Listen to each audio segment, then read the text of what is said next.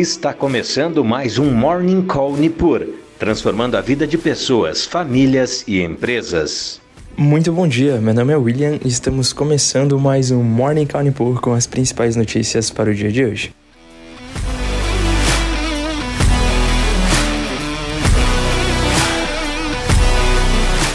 E nessa manhã de terça-feira, os índices futuros de Nova York operam em baixa após conseguirem um dia de forte alta na véspera.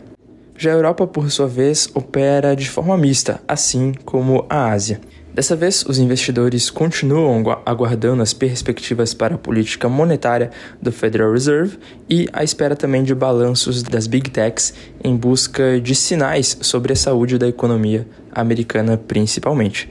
No dia de hoje, teremos Microsoft e Alphabet, a dona da Google, que vão divulgar seus resultados após o fechamento dos mercados.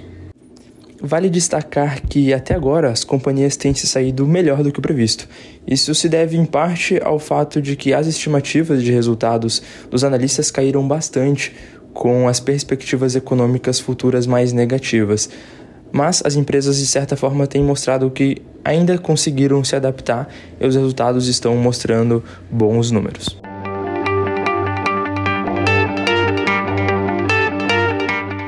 Chegando no Brasil, Aqui as atenções se voltam para a divulgação do Índice de Preços ao Consumidor Amplo IPCA 15, referente a outubro, que deve sair às 9 horas do horário de Brasília. O consenso é que haja uma alta de 0,05 na base mensal e de 6,75% na base anual. Vale lembrar que hoje também começa a reunião do Copom para a decisão da penúltima reunião do ano.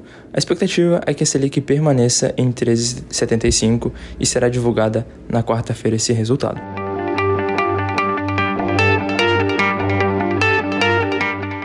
Passando então por bolsas mundiais, os futuros de Nova York operam em queda de aproximadamente 0,4 a 0,5% nos seus principais índices.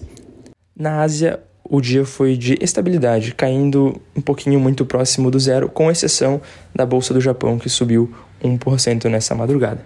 E a Europa opera mista, com índices entre menos 0,4% e mais 0,3%. Vale destacar que ontem houve uma rápida decisão em escolher um substituto para Liz Truss, primeira-ministra que renunciou na semana passada. Isso trouxe certa tranquilidade ao mercado, que acabou fechando em alta. O nomeado para substituí-la foi Rishi Sunak.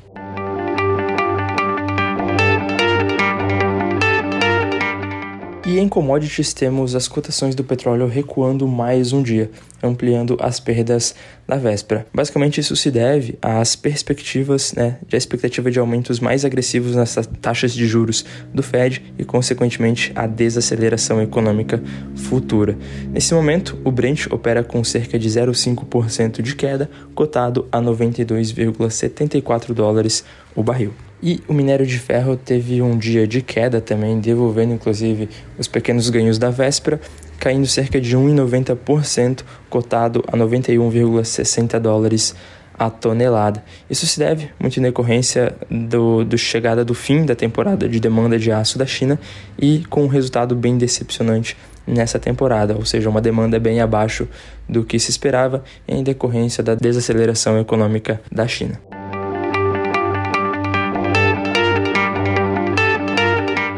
E no radar corporativo tivemos ontem a Petrobras divulgando a produção para o terceiro trimestre. O resultado foi uma produção de 2,644 milhões de barris de óleo equivalente ao dia. Isso representa um recuo de 6,6% ante ao mesmo período do ano passado e uma queda de 0,3% em relação ao trimestre anterior. Isso se deve basicamente em decorrência de algumas paradas para manutenções e entrada de parceiros em importantes ativos. E ainda no radar corporativos, devemos ter hoje, após o fechamento do mercado, a divulgação de balanços de Telefônica, Neoenergia e Indústrias Roaming.